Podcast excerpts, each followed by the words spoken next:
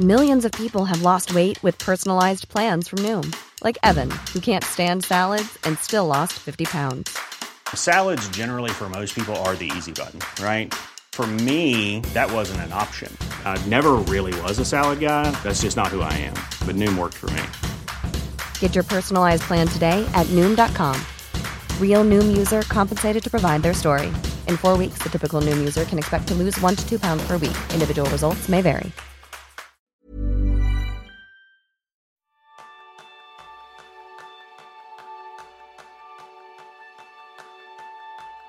¿Qué cosas te gustaría quemar en una hoguera?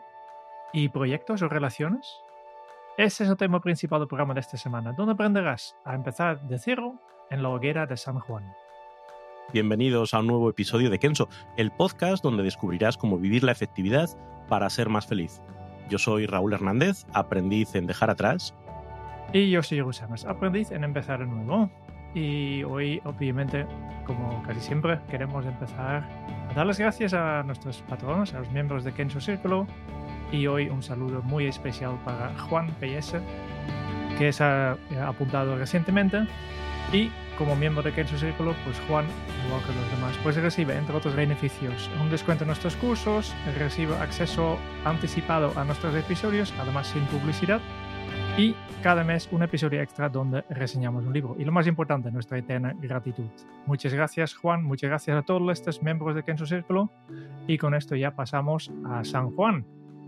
Bueno, yo a nuestros amigos y amigas de Kenso Círculo no los quiero quemar en la obra de San Juan. Sí me encantaría compartir con ellos una fiesta de San Juan, porque probablemente sea de las, de las fiestas más chulas que, que hay por lo menos en, España o en parte de España, donde se celebran estas fiestas de hogueras, pues son unas fiestas fantásticas. Coinciden con el inicio del verano, coincide con que el curso escolar termina, con, coincide con noches largas y de temperatura, en fin, eh, razonable, salvo que estemos en una, hora, en una ola de calor, eh, y poder disfrutar, pues habitualmente en las playas, eh, de, una fiesta de este tipo, pues es eh, una experiencia fantástica.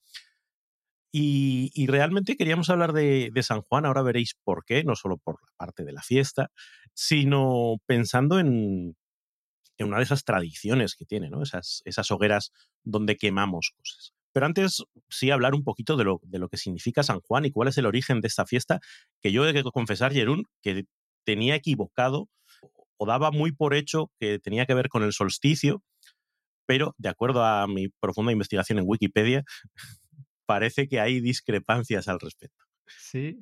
Porque al final eh, estamos hablando de, de, que el solsticio se produce eh, 21, día 21-22, la noche de San Juan es la que va del 23 al 24, el día de San Juan es el, el 24. Y textualmente en Wikipedia dice, tenemos eh, tradicionalmente suficientes conocimientos astrológicos como para poder justificar esos tres días de, de diferencia. Si quisiéramos celebrar el solsticio, celebraríamos la noche del solsticio. Entonces aquí se habla, hasta qué punto eh, la introducción de costumbres religiosas relacionadas con que son seis meses justo antes de, de la Nochebuena, del nacimiento de Jesucristo, bla, bla, bla, pues al final como que se ubican las cosas aquí. Pero vamos a aceptar esa vinculación con, la celebración del solsticio, vamos a aceptar la vinculación con esas fiestas tradicionales más paganas, y, y, también ver cómo a partir de la tradición en España es una tradición que se ha expandido mucho también por, por Latinoamérica y también por ciertas partes de Europa. Jerún, yo no sé si vosotros allá en Holanda tenéis algo parecido a estas fiestas. No, no, no, nada, nada. Es más, de, más hacia el norte, Escandinavia, Inglaterra, ahí también tienen este, estas fiestas, ¿no? El, el Midsummer. Eh, incluso Shakespeare ha dedicado una obra al, al este, día, este día, ¿no? El Midsummer Night's Dream. No, no, sé cómo lo han traducido aquí. Sueños de una noche de verano, yo creo sí, que es. Sí, eh, pero curiosamente en Holanda no, no es muy popular. Hay algunos pueblos que, que yo leo también en Wikipedia en holandés a ver si, si hay algo, y hay algunos pueblos que sí que lo hacen algo, pero en principio yo creo que nos hemos equivocado un poco porque nosotros en Holanda, en, al menos en una gran parte de Holanda, los hogueras hacemos en Semana Santa. Cuando hace frío, cuando no quieres estar fuera. Ya, sí, sí, esto está. Hombre, tiene su sentido. Yo lo que he leído es que eh, la, la, idea de las hogueras en, en muchos sitios parte del origen lo explican a cómo es el momento en el que el sol empieza a declinar, es decir, una vez que ha sido el solsticio, los días empiezan a ser cada vez más cortos. Eh, encender hogueras era una forma de transmitirle fuerzas al sol, como, eh, no te apagues, eh, sigue dándonos eh, calor. entonces, es curioso que el, origen sea eso, pero a nosotros lo que nos apetecía utilizar de, San Juan como excusa para hablar hoy era esa tradición que indica que esas hogueras es la oportunidad de echar al fuego cosas de las que te quieres desprender, cosas que quieres dejar atrás, para iniciar el año de una manera más limpia, de una manera más eh, ligeros de equipaje. Eh, equipaje físico y ahora hablaremos también de equipaje no físico. Claro, claro, porque yo creo que sí, efectivamente, se puede, se puede interpretar en muchos, muchos sentidos, ¿no? Podemos hablar de un inicio de un nuevo ciclo, ¿no? Y de estos hay varios, ¿no? Por ejemplo, el año nuevo, hay el, el inicio del curso en septiembre, ¿no? pero por eso te, ya he dicho, pero esta, esta idea de, hey, no solo voy a iniciar un nuevo ciclo, sino voy a, a realmente quemar el pasado, lo voy a, a destruir, ¿no? Para volver a empezar, que es un poco más fuerte de, vale, pues ya cierro, no, no simplemente cerrar una puerta, sino es realmente quemarlo y, y empezar con menos que, que, tenía antes. ¿no? Y esto me lleva un poco al tema que ya hemos tratado varias veces, que es el minimalismo. Me viene a la cabeza, por ejemplo, el episodio 104 en que hemos entrevistado a Lucía Terol, en el episodio que se llama Esencia Minimalista, y hablamos mucho de todo lo que tiene que ver con minimalista. Pero yo creo que, que, justo este momento en, en Hoguera, si hablamos de quemar posesiones, pensamos, vale, pues cuáles son las cosas que vamos a quemar, ¿no? Y, y cuáles son las cosas que quedan, ¿no? Porque nos quedamos, en principio, la idea es que quemamos las cosas que ya no aportan valor, que, que en casa también tienes un montón de cosas acumulados. Depende de, de cuánto hace que no haces una mudanza, ¿no? Porque es, es otro momento que, que, estoy pensando en Kike, que ahora mismo está en, en un saludo, Quique. Un saludo sentimos sentimos eh, tu mudanza. Que está en su, su, proceso de mudanza y es otro, otro, otro momento que dice, vale, pues, ¿qué me, qué me llevo y qué queda atrás? ¿no? Y que aquí también, ¿no? Porque tenemos mucha tendencia a acumular. Y yo, yo creo que, que todos sabemos un poco de, de siempre cuando te cambies de casa, siempre tiene que ser una casa más grande yo, conozco muy pocos, pocos ejemplos, salvo la, la, las personas ya mayores que sus hijos ya, ya han marchado de casa, que, que, se van a una casa más pequeña, pero sí. Bueno, y aún, aún así, porque eh, yo tengo el encargo todavía de llevar cosas a casa de mis padres. O sea, la casa de mis padres eh, hace de trastero, trastero definitivo antes de, de, tirar las cosas. Es vale, terrible. Vale, vale. Este es hasta que tu, tus padres deciden que ya, ya es suficiente. Yo sí, sí, ya estamos hasta las narices. Había, había eh, en, en, al menos en mi caso, había un tiempo en que cada vez que visitaba a mis padres ya tenía una, han encontrado más cosas míos y vale, pues aquí hemos, en este armario hemos encontrado esto, llévatelo, ¿no? Aquí Llévatelo o lo tiramos, ¿no? O lo tiramos, sí, sí, sí. Eso sí, que después cuando yo tiro una cosa al contenedor, mi padre, que es muy también muy de, de acumular cosas, lo, lo repesca, ¿no? es el ciclo, el ciclo infinito. No, pero sí, sí, sí. sí es verdad que ese, esa tendencia que tenemos a, a acumular no solo afecta a las posesiones, a los objetos físicos, sino que lo podemos expandir a muchas otras cosas, lo podemos expandir a, a proyectos, lo podemos expandir a ideas que tenemos que nunca terminamos de hacer, pero, pero tampoco decidimos, mira, ya se acabó, ya no tenemos, no tiene sentido seguir pensando en este hobby que hace cinco años que no practico, no tiene sentido eh, seguir apegado a este gimnasio al que ya no voy, eh, no tiene sentido seguir intentando mantener este grupo de amigos que ya no fluye, que ya no, pero aún así, venga, hagamos una comida anual a ver si quedamos.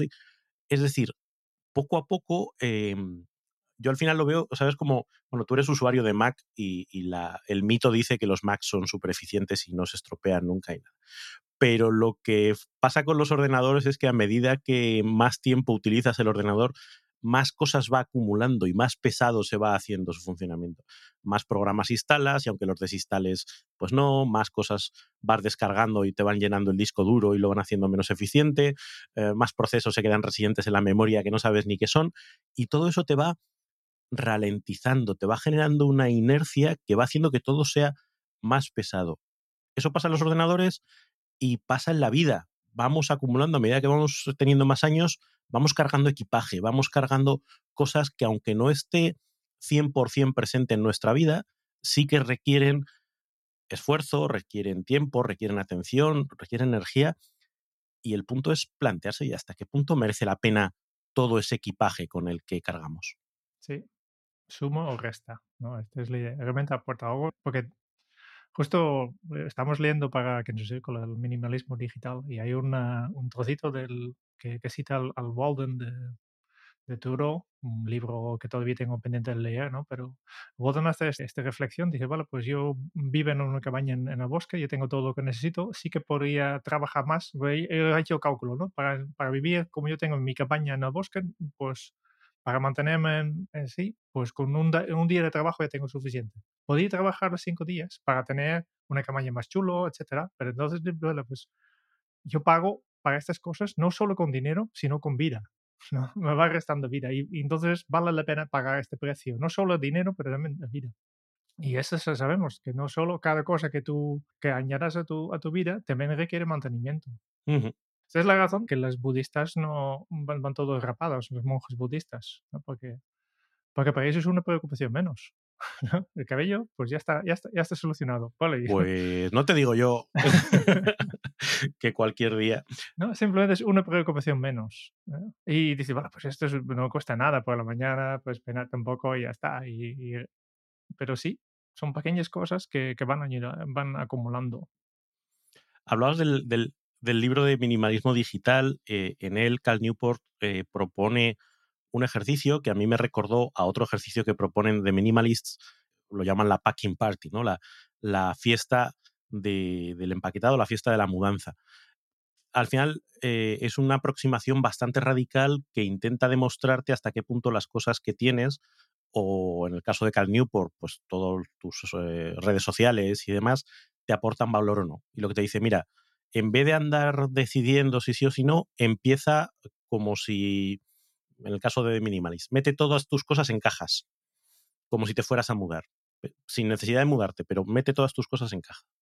Y a partir de ahí, solo ve sacando aquello que realmente vas necesitando en el día a día ay, tengo que desayunar, ¿dónde están mis tazas? Ah, mira, pues voy a sacar una taza, no las 20 que tengo acumuladas de, de, distintos viajes, no, solo la taza que necesito.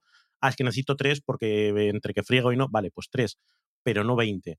Ah, las toallas, aquellas que me regalaron de un viaje, no sé qué, que me regaló mi madre porque eran buenísimas de algodón, no las uso nunca. Eh, pues se quedan metidas en cajas.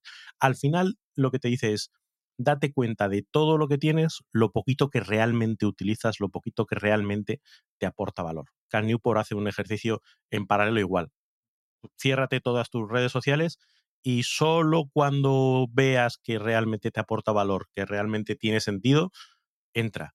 Dice, te darás cuenta de la cantidad de, de cosas y de tiempo que dedicas a esas cosas que no te está aportando valor, que simplemente es una inercia que tienes en tu día a día pero que te está ah, ralentizando, te está estropeando tu, dinámica de vida. Entonces, hacer ese ejercicio de plantearse qué tiene valor y qué no, yo creo que es muy importante. Yo hice hace poco cuando me cambié de móvil. En lugar de, simplemente utilizar el asistente de migración que dice, vale, pues tu nuevo móvil estará igual como el anterior, y yo, no, no, no, yo voy a empezar este cero. Yo voy a a dejarlo tal como está con las aplicaciones por defecto. Incluso he desinstalado alguno de ellos que no utilizo. Y entonces, a partir de entonces, ya he ido instalando las, las aplicaciones que, que, he necesitado en el camino. Y ya tengo bastantes otra vez, pero hay bastantes que se han caído, que durante muchos años tenía instalado y en realidad no los utilizo, menos hasta ahora. Ese filtro, ese filtro yo creo que es eh, un filtro interesante.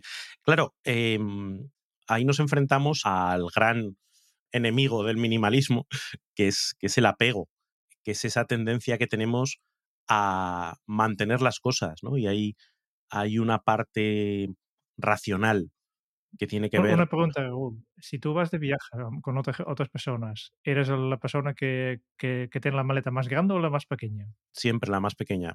Ah, siempre la más pequeña. Así, así que puedes ayudar a los otros a llevar sus maletas, ¿no? Eh, no, iba a decir una, una obscenidad relacionada con perros y... pero aquí que cada uno lleve su maleta, macho. No, no, no, esto. no, es que me ha pasado, pues, ha pasado hace unos años que iba con un amigo y yo llevo con mi, mi, mochila super, bastante ligero y vamos a Suiza, los dos. Y él venía con dos mega bolsas y al final pues yo acaba mi mochila con, y, su, bolsa. Esto me, me, recuerda a la falacia de la planificación, es decir, por pocas cosas que lleves, siempre te acaba sobrando.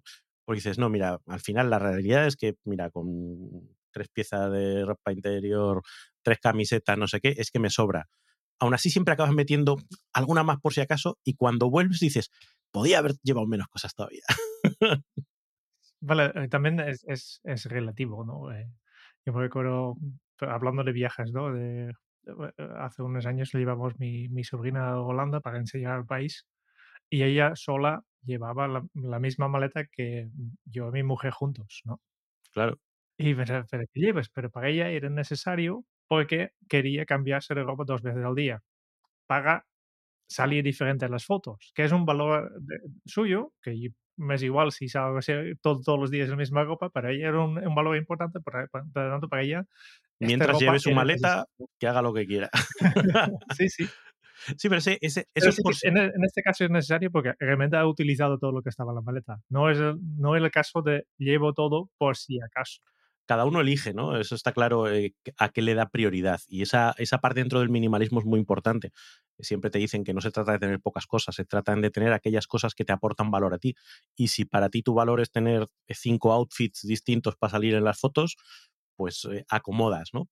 pero sí que lo hagas de manera intencional. Y ese por si acaso yo creo que es el, eh, el argumento que hace que, nos resulte difícil reducir cosas, ¿no? Es que esto luego hablabas de la maleta, y si hace bueno, y si hace malo, y si me invitan a una fiesta, pero si no vas a ver a nadie, y si, y si pasa algo que tengo que ir formal, entonces tengo que llevar zapatos abiertos y zapatos cerrados, y al final, pum, pum, pum, pum, pero vamos a ver, de todas las veces anteriores que has ido de viaje, en realidad, ¿qué has hecho? Los mismos zapatillas o botas para ir al campo, a la ciudad, a no sé qué, pantalón corto porque es que estamos en junio, no va a hacer frío, si un día llueve, pues te mojas un poco. No te quieres dentro. Claro. Entonces, ese por si acaso a veces nos lleva o nos debería llevar a hacer análisis más, más realista de, fíjate en el pasado, lo que has hecho.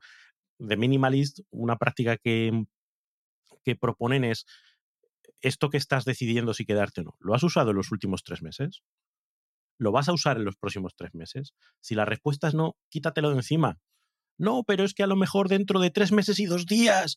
Vale, pues extiende el periodo. Haz un análisis de seis meses hacia atrás, abre el filtro. Pero aún así hay un montón de cosas que ni has usado hace seis meses, ni vas a usar dentro de seis meses, ni vas a volver a usar en la vida. Entonces, esos por si acaso no justifican, incluso te dicen, oye, y si es razonablemente sencillo de reponer, eh, quítatelo de encima y si un día se da la circunstancia de que efectivamente lo necesitas, lo repones, pero no cargues con ello durante todo el proceso, no tengas cosas metidas en armarios que nunca jamás vas a usar.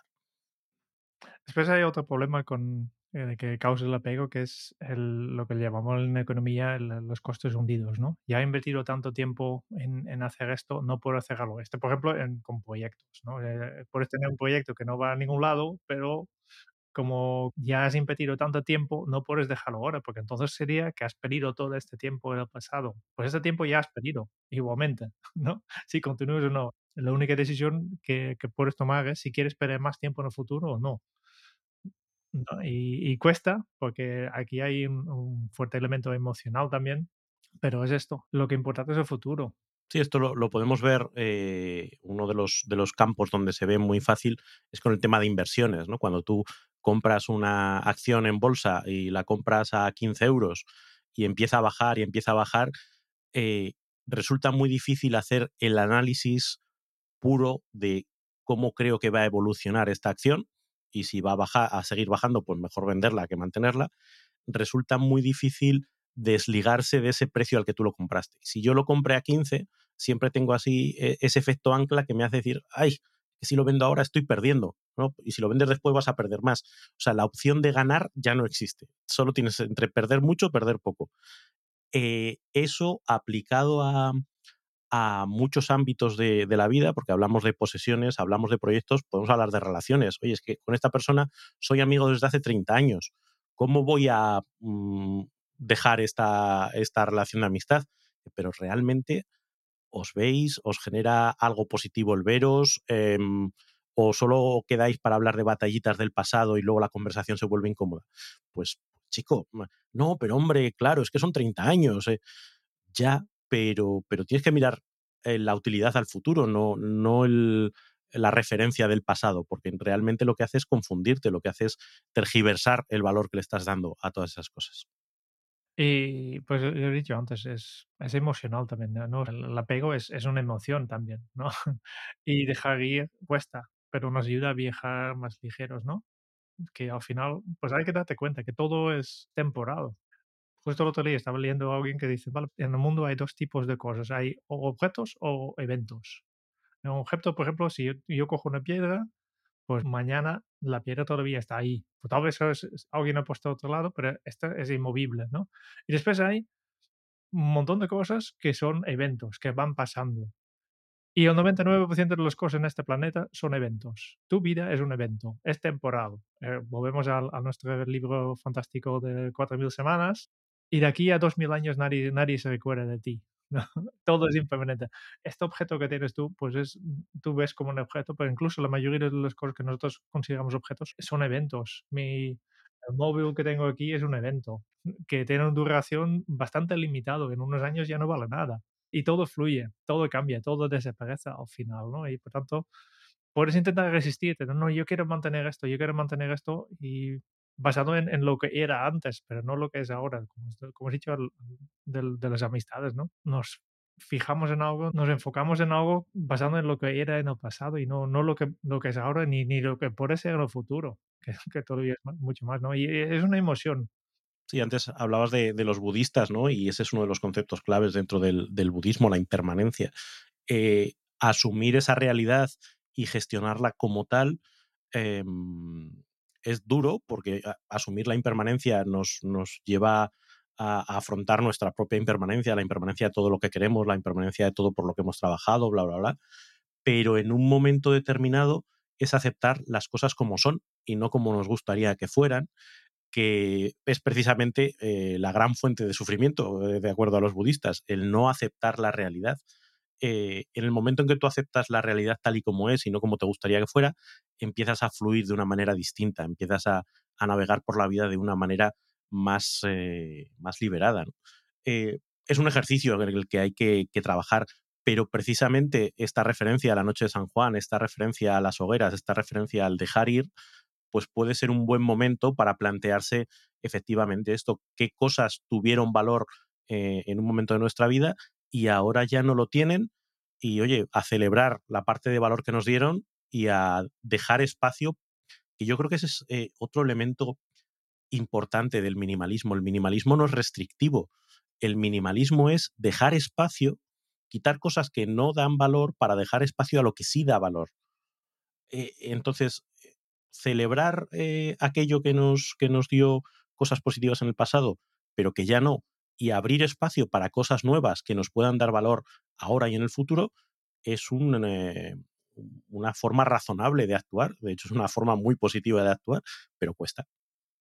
Pero lo he mencionado muchas veces, ¿no? Si intentas hacerlo todo, al final haces, haces un poquito de, cada cosa que, que, te gustaría hacer y al final haces todo de forma mediocre.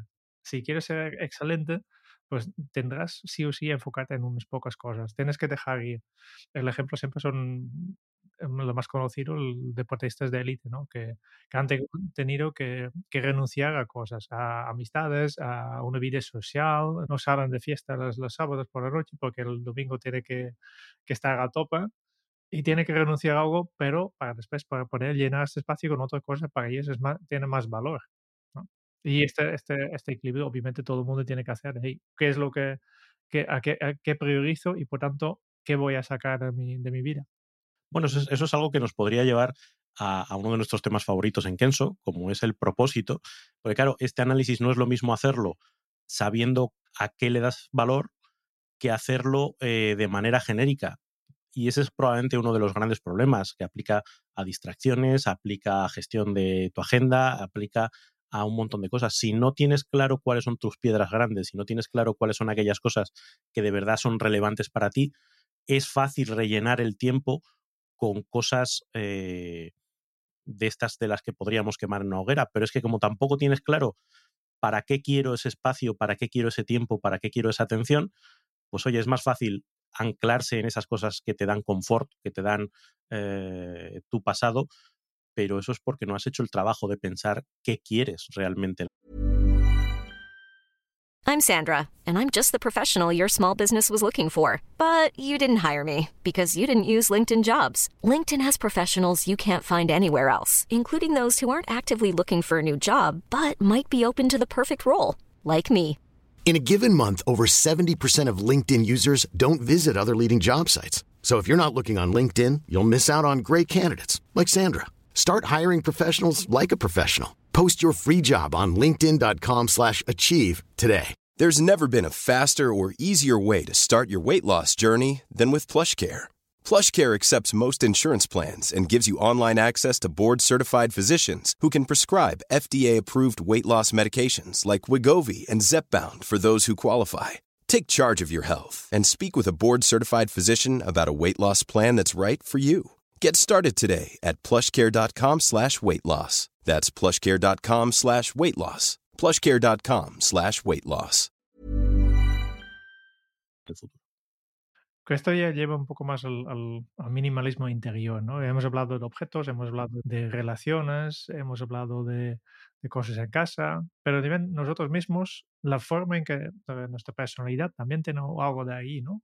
El, yo me acuerdo muy bien el cambio que yo hice personalmente cuando me iba del instituto a la, a la universidad, porque hasta entonces, pues desde que yo nacido, pues estaba rodeado por gente que ya me conocían, cuando iba al colegio, pues había amigos de, de mis padres que, que también tenían hijos de misma edad y que ya me conocían ahí. Y en el colegio, pues vas todo el día con el mismo grupo, vas al instituto y algunos de tu colegio te acompañan. Y yo me recuerdo muy bien el día que yo iba a salir del instituto y iba a la universidad, que "Hey, aquí nadie me conoce. Y, no ha sido un proceso realmente eh, consciente, pero sí que notaba, eh, de- después de un tiempo, un tiempo notaba, soy diferente aquí. Soy más abierto, soy más, más divertido. Eh, Yo he sido una persona muy tímido, no, no dado, pero más abierto. E incluso había un año que, que yo creo que incluso he hecho giro al, al otro lado. Y era la persona más, Al péndulo, ¿no? Hizo para el otro lado. sí, sí, sí, sí, un péndulo y después ya, ya se ha estabilizado un poco, pero había un día que yo recuerdo uno de, mis- uno de mis amigos, digo, bueno, pues eh, tú a la clase siempre estás con la espalda hacia el profe, que siempre estás hablando con la gente detrás de ti y digo, este no era yo de antes, ¿no? Todo lo contrario, todo lo contrario. Simplemente tener esta posibilidad de, hey, aquí nadie me conoce, nadie espera nada de mí, así puedes también dejar unas cosas de tu personalidad atrás, de forma inconsciente en, en mi caso, pero sí que ha sido esta posibilidad de, vale, pues había una cosa, esta timidez que, extremo que yo tenía, pues aquí he podido modular un poquito para, para convertirme en una persona un poco más abierta. Y este, gracias a dejar atrás este, este, esta creencia que yo tenía que yo soy así. Es que eh, nuestra, nuestra identidad a veces tendemos a, mm, a darle más solidez o más estabilidad de la que realmente tiene. Eh, realmente nuestra identidad no son más que una serie de historias que nosotros nos contamos a nosotros mismos sobre cómo somos o, come- o cómo son las cosas. Y, una de las cosas curiosas con respecto a la identidad es que es fundamentalmente inventada. Ten en cuenta que, que al final nuestros recuerdos no son reales. Eh, nuestra idea de cómo son las cosas o cómo han sido las cosas en el pasado, eh, lo seleccionamos, seleccionamos algunos recuerdos y nos olvidamos otros, eh, los modificamos, cada vez que recordamos algo le añadimos algún elementito distinto o incluso a veces directamente nos inventamos recuerdos, nos inventamos experiencias, cosas que no han pasado tal y como, como decimos que pasaron. Hay una, una investigación súper interesante en, en tema de juzgados, ¿no? Porque juzgados, pues de unas cosas son los testimonios, ¿no? De, "Ah, yo he visto esto. Y, eh, y hacen bastante investigación en este tema de, de cómo, cómo, cómo de fuertes son nuestros, nuestros recuerdos de Ujú. un evento que hemos vivido. Y han hecho un, un prueba, han enseñado a un grupo de gente, como siempre en, en laboratorio, pero han pasado por un, un- un espacio que estaba controlado y no- ellos no sabían qué iba a pasar. Y de repente había un accidente de coche que estaba ya programado con, con actores eh, etcétera. Y al final, pues dicen, la policía venía y hacen entrevista a todos y una de las preguntas es a qué velocidad iba el coche que, que causó el accidente. Pero depende si la policía utiliza algunas palabras u otros, pues cambia bastante la velocidad. Que han visto todos los mismos, pero fácilmente se podía acordar de una forma o la otra de simplemente de en qué velocidad iba el coche cuando tocaba el otro o a qué, a qué velocidad iba el coche cuando machacaba el otro coche, ¿no? Y simplemente utilizar este, pequeñas pistas, pues las memorias y las personas estaban segurísimos que este, este coche iba con velocidad a tope o este iba muy lento. Depende simplemente. Y, y, no era realmente la memoria, simplemente es la historia que, que nosotros nos creemos, ¿no? Claro, es que eh, el cerebro tiene muchas cosas fantásticas eh, y de hecho esta que, vamos, de la que vamos a hablar también es fantástica. Eh, la capacidad que tiene el cerebro de ser una máquina de encontrar sentido a las cosas y de encontrar una, una, narrativa que nos haga fácil tomar decisiones. Es lo que siempre hablamos del cerebro mono y el cerebro humano. el cerebro mono le encantan las historias de, oye, pues esto es bueno, esto es malo, esto es blanco, esto es negro, y los detalles, los grises, las situaciones complejas no le gustan.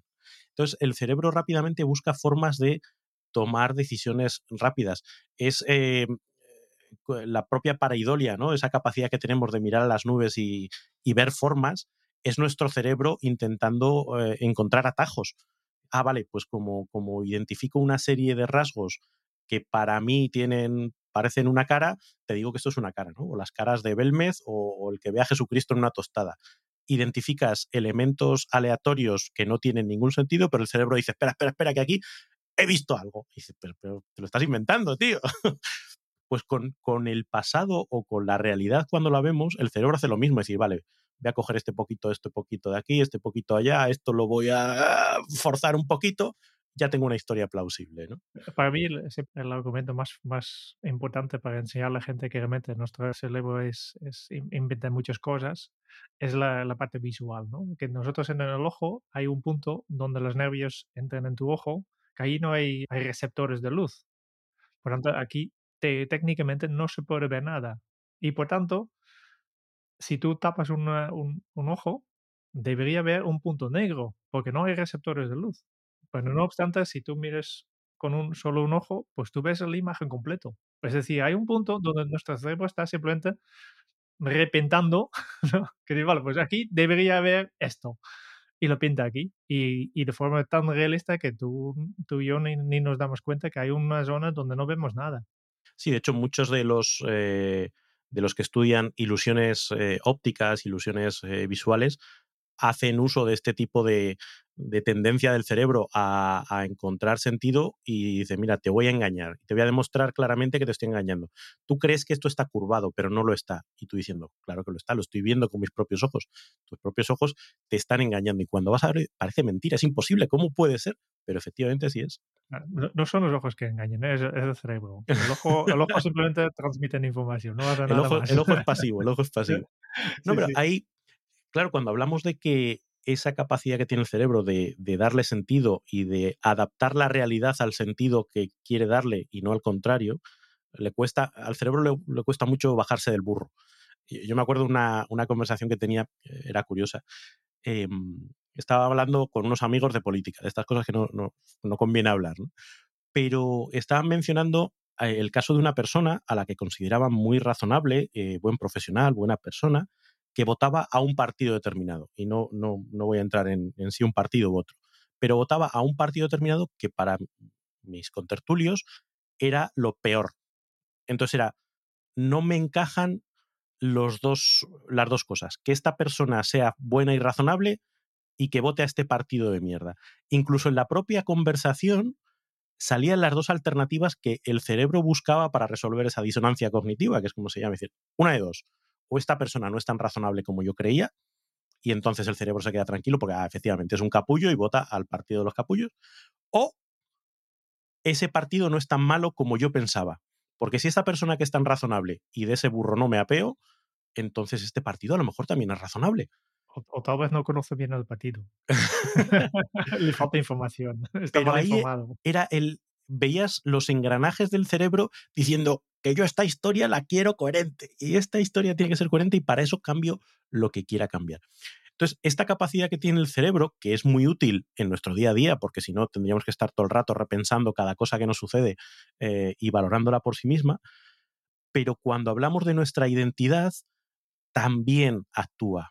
Y nuestra identidad nos obliga a ser coherentes con nosotros mismos y con lo que nosotros pensamos. Claro, en la medida en que asumimos que esa identidad es más o menos inventada o es un producto de una serie de experiencias que nuestro cerebro ha ido refinando para darle sentido, cabe preguntarse, ¿esta es la mejor identidad que yo puedo tener? ¿Es la más útil? ¿Es la que más me, me sirve? Y si la respuesta es no, ser conscientes de que podemos cambiar esa identidad, podemos hacerla evolucionar. De hecho, ese, ese es uno de los de, las eh, utilidades del coaching. El coaching se basa precisamente en esto, en identificar cuáles son esas creencias, esas eh, cosas que tú asumes como ciertas y hacerte ver que a lo mejor no, hacerte buscar experiencias que te hagan cuestionarte esas creencias. Al final es como si tú tuvieses un gran edificio o una gran pared que tú crees muy sólida y el coaching lo que te ayuda es a buscarle grietas. Oye, tú cuando dices que eres así, pero en este caso concreto no, no actuaste así. Dice, bueno, no, pero eso era. Y en este otro caso no actuaste así. Ah, pues no, ahora que lo dices, entonces a lo mejor no eres tan así como tú dices que eres. Ostras, pues es verdad. Vale, y si no fueras, si fueras de otra manera, ¿qué harías? ¿Puedes probar a hacer esto distinto? Bueno, venga, voy a probar. Entonces pruebas, adquieres experiencias que empiezan a ser compatibles con tu nueva narrativa, con tu nueva identidad. Y entonces empiezas a ver que aquella pared que tú veías como sólida e infranqueable, realmente sí es franqueable. Ah, vale, pero si es que pues, puedo hacer cosas que yo pensaba que no podía hacer. Esto es a base de reformular nuestra identidad, de reformular la historia que nos contamos a nosotros mismos. Al final, la creencia no es nada más una historia que nosotros explicamos para entender cómo funcionan las cosas. Y si a veces eh, no necesitas creencia porque tienes conocimientos, que realmente sabes que es así, pero a veces hay cosas que no se puede explicar y entonces entran las, las creencias. Y vale, yo creo que esto pasa por esto. Yo creo que este, este amigo vota este partido por esta razón, ¿no? ¿No? Porque, porque no es tan, tan, pues, tan persona racional. Voy a, voy a dar este, esta explicación racional, pero obviamente las creencias simplemente sirven para, para, dar sentido a la vida, para que yo pueda continuar con mi vida y pueda actuar y pueda tomar mis decisiones. Y si la creencia es, eh, está bien hecho, por ayudarme. Pues entonces ahora tengo una idea de, de, qué está pasando y puedo tomar esta decisión de cómo tengo que tratar a este amigo, por ejemplo. ¿no? cómo, cómo debo tratarlo a partir de ahora, qué, qué, qué, es lo que tengo que hacer. Pero también puede haber creencias que no, no son correctos. No, no es lo mismo que, por ejemplo, volvemos al, al, al, tema del amigo, ¿no? Poder decir, vale, pues este amigo pues, ha sido mal informado. Por lo tanto, esta es mi creencia. Y le voy a, le voy a explicar, ¿no? le voy a dar información. Mejor no intentarlo, ¿eh? es un mal ejemplo. ¿no? Y vale, pues voy a enseñar realmente cuáles son los efectos de las políticas de este partido político, etcétera, ¿no? Voy a darle información, pero entonces voy hablando con él y, y noto que no, no, lo tiene clarísimo y además tiene lógica, está, sabe exactamente lo que hace este partido y, y además va en su línea. Por tanto, tengo que adaptar mi creencia porque tengo nueva información. Este para mí siempre las creencias no, no pueden ser fijos, porque es una, una historia que yo me explico para, para llenar una, un vacío en, en, en, la realidad que tengo yo. Pues no, no tengo toda la información y por tanto voy a inventar. Pero cuando más información tengo, pues puedo adaptar. Hey, no, no. Eh, mi primera creencia es que, este, que le falta información no es verdad. ¿no? Por tanto, tengo que crear otra teoría la primera creencia que tenemos que, que, romper es que las creencias son fijas en el momento en que asumimos que las creencias son moldeables, que las creencias son modificables, nos abrimos a, esa pregunta de ¿y cuál es la creencia que me resultaría más útil y cómo puedo fomentarla? Cómo, ¿Qué cosas puedo ir haciendo para que esa creencia se vaya haciendo cada vez más sólida y cada vez me sirva más para ver el mundo de la manera que, a mí me resulta útil? Y lo brutal de esto es la capacidad que tienen las creencias para afectar al comportamiento. Eh, recordaba el, libro de James Clear de los hábitos atómicos que reseñamos en, el episodio 158 en la escuela de verano de, del año pasado. Eh, ¿Hasta qué punto la identidad subyacente marca el comportamiento? Y en el momento en que, como tú en la universidad decides, no, yo ya no soy el chico tímido que estaba en el instituto, ahora soy otra persona, de repente te empieza a resultar mucho más natural comportarte de manera coherente, de manera lógica con esa nueva identidad. Ah, es que ahora soy una persona sociable. Entonces, ¿qué haría una persona sociable en este caso? O sea, yo, hablar con el de atrás, dar la espalda al profesor, estar de fiesta en fiesta, lo que sea, porque ya no eres la persona tímida que antes eras, ahora eres otra persona. Y eso vence mucho más a la fuerza de voluntad, es mucho más útil que en el momento que tú te defines como no fumador, es que no fumas. Yo, soy no fumador, mi, identidad es de no fumador. Habré fumado tres cigarros en mi vida. Eh, es que ni se me ocurre, no tengo ninguna tentación. Claro, si, si mi mente dijese no soy fumador, pero me estoy quitando, pero lo que tengo es tentación, eh, tu comportamiento va a ser a, a, volver a fumar, porque tu identidad sigue siendo la de fumador. Pues todo eso tiene una capacidad brutal de alinear nuestros comportamientos, además de una manera eh, sin esfuerzo, porque es que es el cerebro ejerciendo coherencia, que es para lo que sirve. Por eso, hemos hablado de, de, obje, de, objetos, de relaciones, también ahora de maneras, ¿eh? pero también podemos utilizar este momento de San Juan para decidir, hey, ¿qué es lo que te gustaría ser? ¿Cómo te gustaría ser? ¿Cuál es tu perfil, ¿no? tu, tu manera de ser? Tu identidad. ¿Eh? Y, y, y, tal vez cambiar un poco a lo nuevo. De, vale, pues hasta ahora siempre he sido de esta forma, he sido una persona tímida, pues voy a lanzarme un poco más. Voy a ser esta persona más sociable. Tampoco hace falta que vayas al otro extremo. Como adolescente es, es, un buen ejercicio tal vez, pero cuando ya tienes un poco más de años, de tal vez no es buena idea. Pero simplemente decir, no, no, este carácter mío, no, este, esta cosa que, que, yo hago, tal vez no, ya no me va, me va tan bien. Me ha ayudado durante muchos años, pero lo voy a dejar atrás. Voy a dejar en la hoguera de San Juan. Sí, ahí, ahí entramos en, eh, también en otra parte de debate, ¿no? Que es hasta qué punto estos son cambios que podemos hacer de manera radical, en formato hoguera, efectivamente, quemar, o, hasta qué punto podemos aplicar una mentalidad más de mejora continua, de, oye, partimos de donde estamos y vamos evolucionando eh, poco a poco. Y yo no sé ahí cuál es tu, tu, punto de vista. Yo, yo más o menos tengo, tengo una idea clara.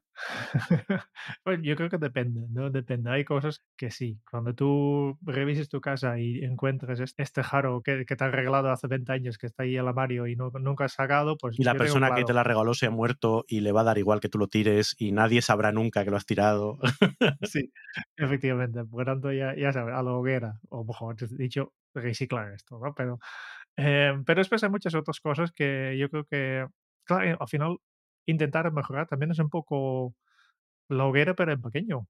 Es decir, vale, pues no voy a quemarlo todo, pero voy a mejorar en una pequeña cosa que lo voy a sacar y voy a añadir uno, una cosa nueva. Es lo que era en pequeño. Sí, yo, yo estaba recordando una, una, herramienta que se suele utilizar dentro de metodologías ágiles para hacer retrospectivas, que es eh, la, la retrospectiva en forma de estrellita de mar que al final lo que hace es tener cinco categorías. Una es puro mantenimiento, es decir, cosas que ya estás haciendo y que quieres seguir manteniendo, con lo cual ahí no hay cambio. Dos son bastante radicales, es decir, cosas que estoy haciendo y quiero dejar de hacer o cosas que no estoy haciendo y quiero hacer. Ahí entraríamos más en la, en la visión de hoguera, de a, hasta aquí hemos llegado con una serie de cosas y, y aquí empezamos eh, de nuevo. Y luego hay dos que son más modulares. Son cosas que, vale, vamos a seguir haciendo, pero quiero incrementarle la frecuencia porque creo que es algo útil y quiero hacer más a menudo, o cosas que voy a seguir haciendo, pero les voy a reducir la frecuencia, les voy a bajar un poquito la, la intensidad. De tal manera que nos permite hacer, como tú bien dices, ese depende. Ese, hay cosas a las que probablemente merece la pena meterles, meterles tijera y echar la hoguera directamente porque no merece la pena andar jugando y modulando. Y otras cosas que probablemente sí podemos ir incluso esa parte que nosotros siempre defendemos de la mejora continua, que es el aprendizaje. Oye, no estoy seguro de si esto eh, va a ser útil o no, pero voy a ir, voy a probar, voy a experimentar, voy a reducir un poquito a ver qué pasa. Y a lo mejor así me convenzo de que efectivamente el siguiente paso es hacer el cambio definitivo. O no, o, vuelvo a donde estaba porque he visto que esto no me convence. Pero el poder ir eh, aplicando esa mentalidad experimental que siempre defendemos. Ahora estoy pensando que no se me he equivocado en, en cuándo lanzar este, este episodio, porque a, hace dos meses hemos hecho el reto de ordenar la casa. bueno, probablemente hemos ordenado la casa y hayamos puesto todas las cosas que queremos tirar metidas en cajas o en un trastero esperando a que llegase el momento de la hoguera. O sea que también ahora es el momento de bajar al trastero y coger todas esas cosas que están en la pre-basura, el trastero es la pre-basura, y llevarlas a la hoguera. Sí, sí. Vale, vamos poco a poco cerrando. Yo creo que toca acción, ¿no? Con esto. Vamos a hacer algo y... y ¡Fuego, fuego! Fuego, sí, haz un buen fuego y, y, esto, elige simplemente, mira en tu alrededor, mira en tu, en tu vida y elija a qué, qué te gustaría decir adiós a, a, cosas o posesiones, a proyectos que estás haciendo que no llevan ninguna parte, a relaciones que ya no aportan nada, a características tuyos que ya no te sirven. Y también, obviamente, al otro lado, elija a, qué te gustaría decir que sí, que, cuáles son esas cosas que sí que te aportan valor, cuáles son estas relaciones que realmente te llenan y gente que realmente ya sabes que puedes contar con ellos. Y mire también en cuáles son todas estas cosas que, uh, proyectos que están alineados con tu, tu declaración de propósito y dedica esto. Haz este, este retrospectivo de Starfish y dejamos en, el plan de acción que puedes descargar el, esquema, que puedes aplicarlo, el diagrama. Y yo creo que el, último acción, obviamente, es disfrutar con tus seres queridos de la fiesta de San Juan. cuidado con el fuego, eh, que quema. Pues hasta aquí hemos llegado con el episodio de hoy. Muchas gracias por escuchar el podcast de Kenso. Si te ha gustado, te agradeceríamos que te suscribas al podcast, lo compartas en tus redes sociales o dejes tu reseña de 5 estrellas para ayudarnos a llegar a más oyentes. Y si quieres conocer más sobre Kenso y cómo podemos acompañarte a ti, tu equipo o tu organización en el camino hacia la efectividad personal, puedes visitar nuestra web kenso.es te esperamos la semana que viene en el próximo episodio del podcast de Kenso, donde Raúl, Kike y Jerún buscarán más pistas sobre cómo vivir la efectividad para ser más feliz. Y hasta entonces, ahora es un buen momento para poner en práctica un nuevo hábito Kenso. Construye tu futuro sin condicionarte por el pasado. Nos escuchamos muy pronto. Chao.